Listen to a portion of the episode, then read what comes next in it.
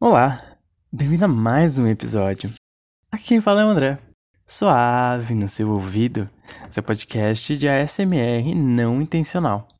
Hoje eu tô trazendo aqui mais uma leitura da Clarice Lispector. Eu tô nessa pira e você vai ter que me aguentar um pouco mais. Quando eu vi a entrevista da Clarice que ela deu pra TV, eu achei muitas coisas que ela disse muito engraçada. Mas eu não sei se é porque ela tava querendo ser engraçada mesmo ou se é o meu humor que é muito peculiar.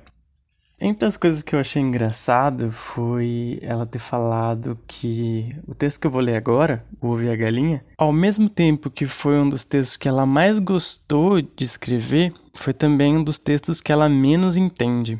E eu acho esse texto por si só engraçado, porque ele não tem pé nem cabeça. Daí você vai perceber que durante a leitura eu mesmo não me aguento e dou risada. Então vamos lá para a leitura do texto O Ovo e a Galinha de Clarice Lispector. De manhã, na cozinha sobre a mesa, vejo o ovo. Olho o ovo com um só olhar Imediatamente percebo que não se pode estar vendo um ovo. Ver o ovo nunca se mantém no presente. Mal vejo um ovo e já se torna ter visto o ovo há três milênios. No próprio instante de se ver o ovo, ele é lembrança de um ovo. Só vê o ovo quem já tiver visto. Ao ver o ovo é tarde demais. Ovo visto, ovo perdido. Ver o ovo é a promessa de um dia chegar a ver o ovo. Olhar curto e indivisível. Se é que há pensamento, não há. Há o ovo. Olhar é o necessário instrumento que, depois de usado, jogarei fora. Ficarei com o ovo. o ovo não tem si mesmo. Individualmente, ele não existe. Ver o ovo é impossível. O ovo é supervisível como a sons supersônicos. Ninguém é capaz de ver o ovo. O cão vê o ovo?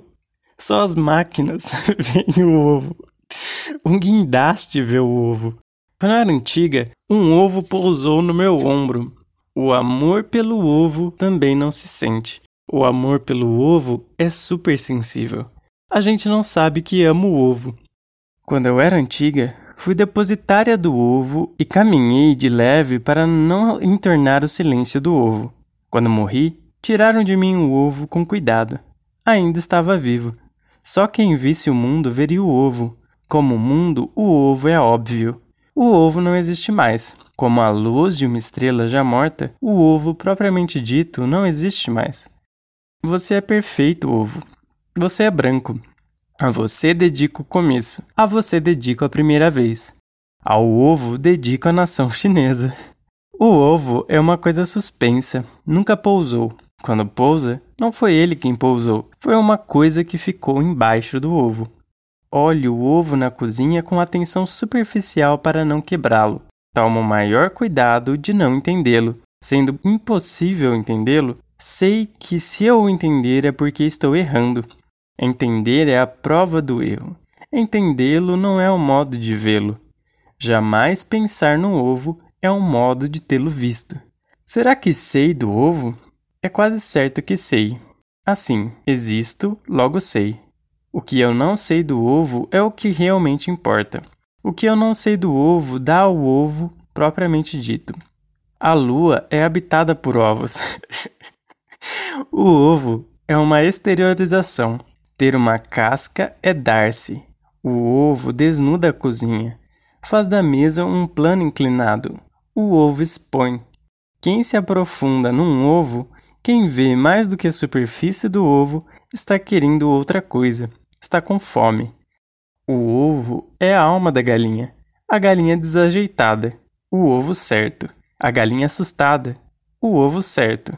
Como um projétil parado pois ovo é ovo no espaço, ovo sobre azul. Eu te amo, ovo. Eu te amo como uma coisa que sequer sabe que ama outra coisa. Não toco nele. A aura dos meus dedos é que vê o ovo. Não toco nele. Mas dedicar-me à visão do ovo seria morrer para a vida mundana. E eu preciso da gema e da clara. O ovo me vê. O ovo me idealiza? O ovo me medita? Não. O ovo apenas me vê. É isento da compreensão que fere. O ovo nunca lutou. Ele é um dom. O ovo invisível a olho nu. De ovo a ovo chega-se a Deus, que é invisível a olho nu. O ovo terá sido talvez um triângulo que tanto rolou no espaço que foi se ovalando. O ovo é basicamente um jarro? Terá sido o primeiro jarro moldado pelos etruscos? Não. O ovo é originário da Macedônia. Lá foi calculado, fruto da mais penosa espontaneidade. Nas areias da Macedônia, um homem com uma vara na mão desenhou-o e depois apagou-o com o pé nu. O ovo é essa coisa que precisa tomar cuidado. Por isso a galinha é o disfarce do ovo. Para que o ovo atravesse os tempos, a galinha existe. Mãe é para isso. O ovo vive foragido por estar sempre adiantado demais para sua época. O ovo, por enquanto, será sempre revolucionário. Ele vive dentro da galinha para que não o chamem de branco.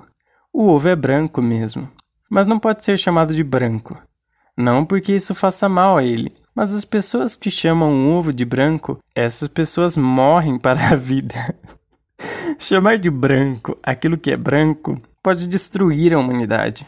Uma vez que o homem foi acusado de ser o que ele era e foi chamado de aquele homem. Não tinham mentido, ele era.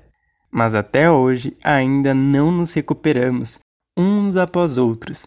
A lei geral, para continuarmos vivos, pode-se dizer um rosto bonito. Mas quem disser o rosto, morre por, ser, por ter sido esgotado o assunto. Com o tempo, o ovo se tornou um ovo de galinha.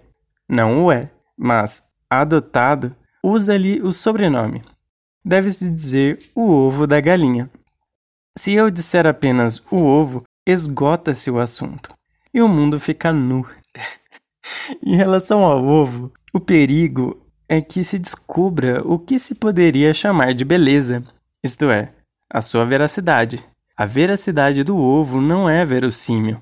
Se descobrirem, podem querer obrigá-lo a se tornar retangular. O perigo não é para o ovo. Ele não se tornaria retangular. Nossa garantia é que ele não pode. Não poder é a grande força do ovo. Sua grandiosidade vem da grandeza de não poder, que se irradia como um não querer. Mas quem lutasse por torná-lo retangular estaria perdendo a própria vida. O ovo nos expõe, portanto, em perigo. Nossa vantagem é que o ovo é invisível, e quanto aos iniciados, os iniciados disfarçam o ovo. Quanto ao corpo da galinha, o corpo da galinha é a maior prova de que o ovo não existe. Basta olhar para a galinha para se tornar óbvio que o ovo é impossível de existir. E a galinha? O ovo é o grande sacrifício da galinha.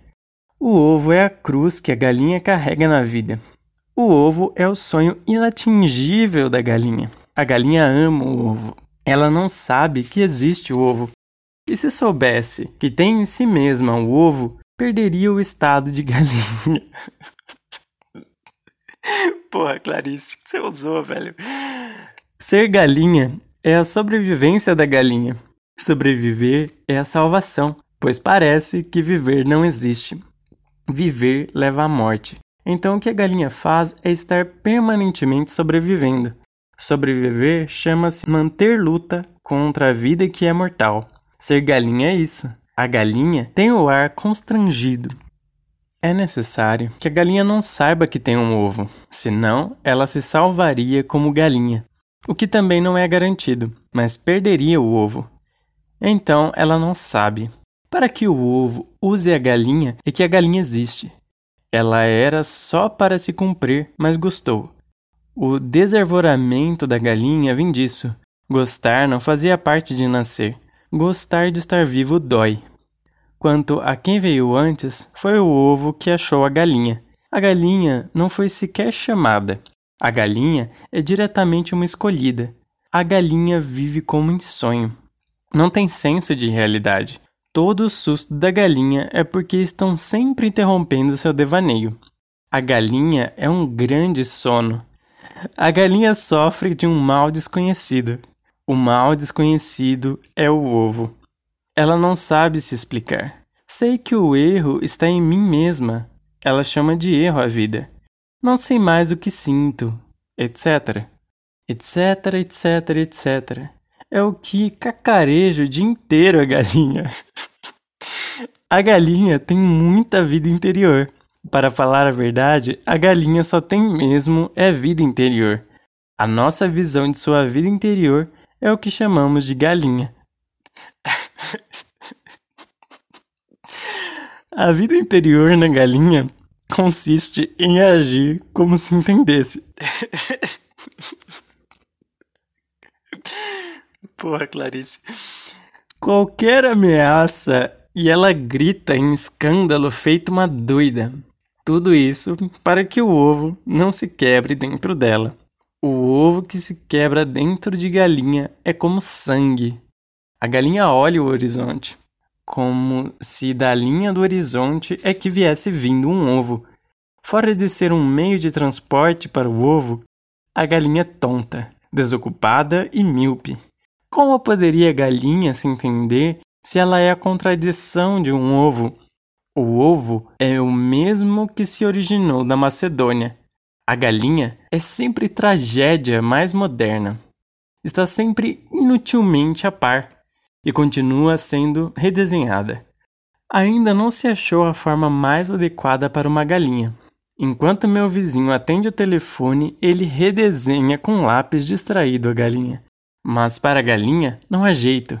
Está na sua condição não servir a si própria, sendo, porém, o seu destino mais importante que ela, e sendo o seu destino o ovo. A sua vida pessoal não nos interessa. Dentro de si, a galinha não reconhece o ovo, mas fora de si, também não o reconhece. Enquanto a galinha vê o ovo, pensa que está lidando com uma coisa impossível. É com o coração batendo, com o coração batendo tanto, ela não o reconhece. De repente olho o ovo na cozinha e vejo nele a comida. Não o reconheço e meu coração bate. A metamorfose está se fazendo em mim.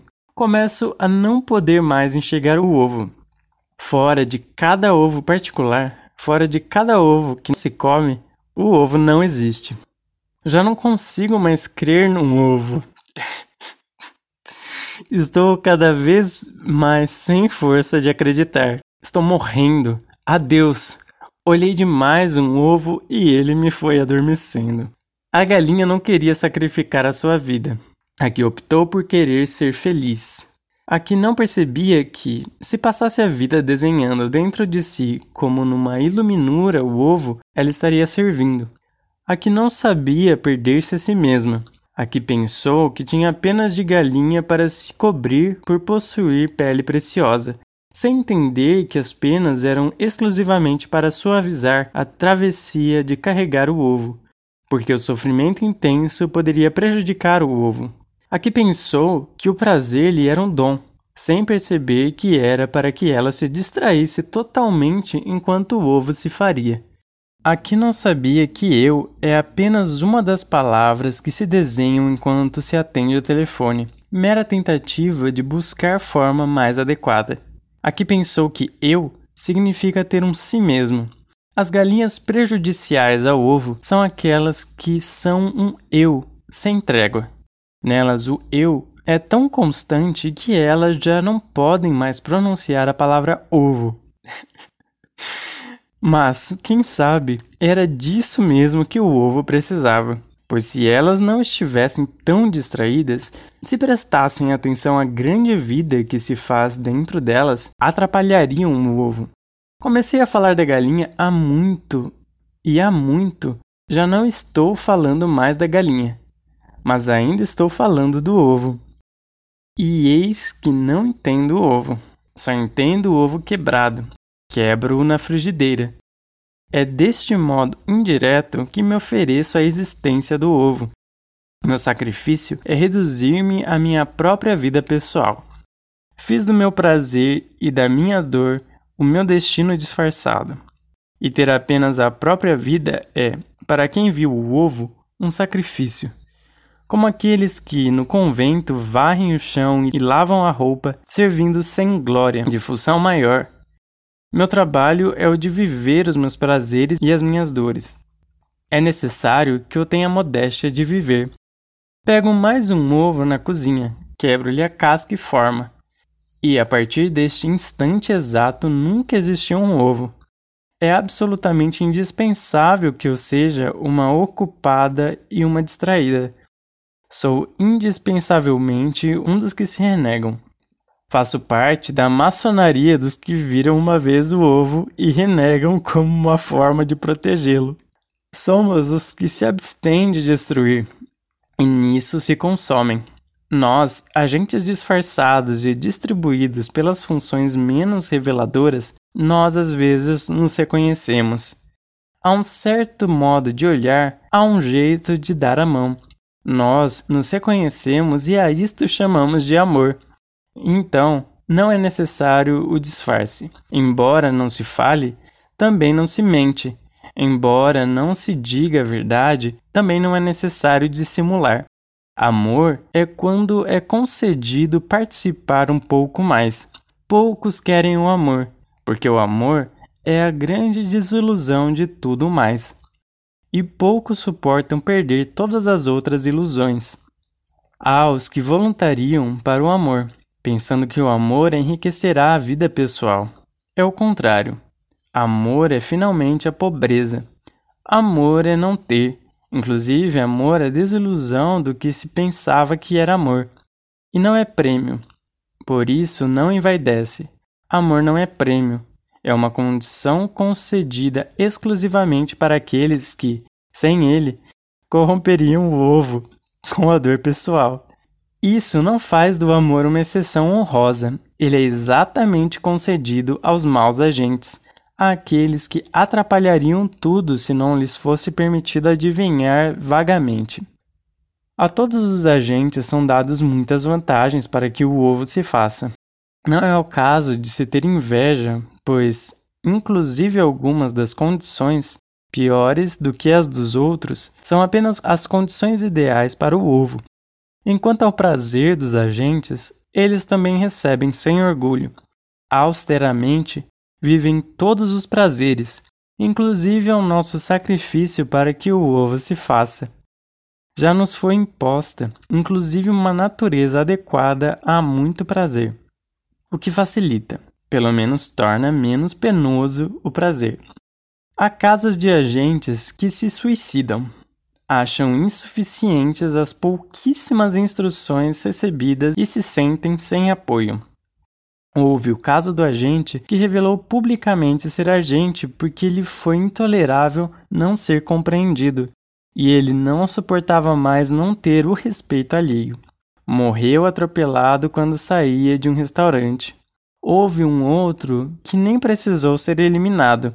Ele próprio se consumiu lentamente na sua revolta. Sua revolta veio quando ele descobriu que as duas ou três instruções recebidas não incluíam nenhuma explicação. Houve o outro também eliminado, porque achava que a verdade deve ser corajosamente dita. E começou, em primeiro lugar, a procurá-la. Dele se disse que morreu em nome da verdade com sua inocência. Sua aparente coragem era tolice, e era ingênuo o seu desejo de lealdade. Ele compreendera que ser leal não é a coisa limpa. Ser leal é ser desleal para com todo o resto. Esses casos extremos de morte não são por crueldade. É que há um trabalho, digamos cósmico, a ser feito e os casos individuais, infelizmente, não podem ser levados em consideração. Para os que sucumbem e se tornam individuais, é que existem as instituições, a caridade, a compreensão que não discrimina motivos, a nossa vida humana, enfim. Os ovos estalam na frigideira e, mergulhada no sonho, prepara o café da manhã. Sem nenhum senso da realidade, grito pelas crianças que brotam de várias camas, arrastam cadeiras e comem. E o trabalho do dia amanhecido começa, gritando e rido e comido. Clara e gema, alegria entre brigas, dia que é o nosso sal e nós somos o sal do dia. Viver é extremamente tolerável. Viver ocupa e distrai. Viver faz rir e me faz sorrir no meu mistério. O meu mistério é que eu ser apenas um meio e não um fim tem me dado a mais maliciosa das liberdades. Não sou boba e aproveito. Inclusive, faço um mal aos outros que, francamente, o falso emprego que me deram para disfarçar a minha verdadeira função, pois aproveito o falso emprego e dele faço o meu verdadeiro. Inclusive, o dinheiro que me dão como diária para facilitar a minha vida, de modo que o ovo se faça, pois desse dinheiro eu tenho usado para outros fins. Desvio de verbo. Ultimamente comprei ações na Brahma e estou rica. A isso, tudo ainda chamo de ter a necessária modéstia de viver, e também o tempo que me deram, e nos dão apenas para que no ócio honrado o ovo se faça, pois tenho usado esse tempo para prazeres ilícitos e dores ilícitas, inteiramente esquecida do ovo. Esta é a minha simplicidade. Ou é isso mesmo que eles querem que aconteça, exatamente para que o ovo se cumpra? É liberdade ou estou sendo mandada? Pois venho notando que tudo que é erro meu tem sido aproveitado. Minha revolta é que para eles eu não sou nada, eu sou apenas preciosa. Eles cuidam de mim segundo por segundo, com a mais absoluta falta de amor. Sou apenas preciosa. Com o dinheiro que me dão, ando ultimamente bebendo. Abuso de confiança? Mas é que ninguém sabe como se sente dentro daquele cujo emprego consiste em fingir que está traindo e que termina acreditando na própria traição, cujo emprego consiste em diariamente esquecer aquele de quem é exigida a aparente desonra. Nem meu espelho reflete mais um rosto que seja meu, ou sou um agente ou é a traição mesmo. Mas durmo o sono dos justos por saber que minha vida fútil não atrapalha a marcha do grande tempo.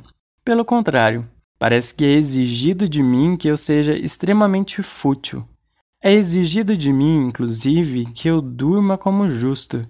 Eles me querem preocupada e distraída, e não lhes importa como, pois, com minha atenção errada e minha tolice grave, eu poderia atrapalhar o que se está fazendo através de mim.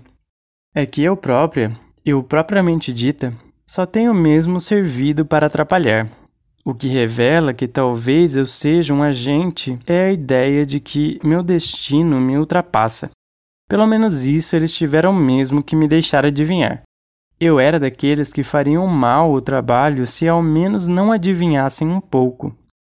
Fizeram-me esquecer o que me deixaram adivinhar, mas vagamente ficou-se a noção de que meu destino me ultrapassa e de que sou instrumento do trabalho deles. Mas de qualquer modo, era só instrumento que eu poderia ser, pois o trabalho não poderia ser mesmo meu. Já experimentei me estabelecer por conta própria e não deu certo. Ficou-me até hoje esta mão trêmula, Tivesse eu insistido um pouco mais e teria perdido para sempre a saúde. Desde então, desde essa malograda experiência, procuro racionar deste modo, que me foi dado muito, que eles já me concederam tudo que pode ser concedido, e que os outros agentes, muito superiores a mim, também trabalham apenas para o que não sabiam, e com as mesmas pouquíssimas instruções. Já me foi dado muito, isto, por exemplo, uma vez ou outra, com o coração batendo pelo privilégio, eu pelo menos sei que não estou reconhecendo. Com o coração batendo de emoção, pelo menos não compreendo. Com o coração batendo de confiança, pelo menos não sei. Mas e o ovo? Este é um dos subterfúgios deles. Enquanto eu falava sobre o ovo, eu tinha esquecido do ovo. Falai, falai, instruíram-me eles. E o ovo fica inteiramente protegido por tantas palavras. Falai muito. É uma das instruções. Estou tão cansada. Por devoção ao ovo, eu o esqueci. Meu necessário esquecimento. Meu interesseiro esquecimento. Pois o ovo é um esquivo. Diante de minha adoração possessiva, ele poderia retrair-se e nunca mais voltar. Mas se ele for esquecido, se eu fizer o sacrifício de esquecê-lo. Se o ovo for impossível, então, livre, delicado, sem mensagem alguma para mim, talvez uma vez ainda ele se locomova do espaço até esta janela que desde sempre deixei aberta. E de madrugada, baixe o nosso edifício, sereno até a cozinha, iluminando-a de minha palidez.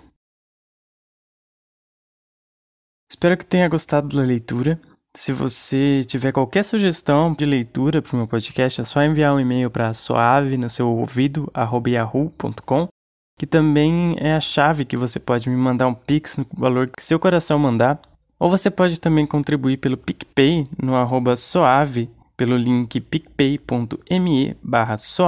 E pode me seguir nas redes sociais pelo arroba soaveira, que também é meu usuário no Telegram. Pode me mandar um áudio ou uma mensagem de texto por lá. O link direto para minha conversa é t.me barra. Esse episódio foi feito graças à minha força de vontade, à criatividade da Clarice Lispector e ao apoio dos meus amigos. Te mando um grande beijo e até mais!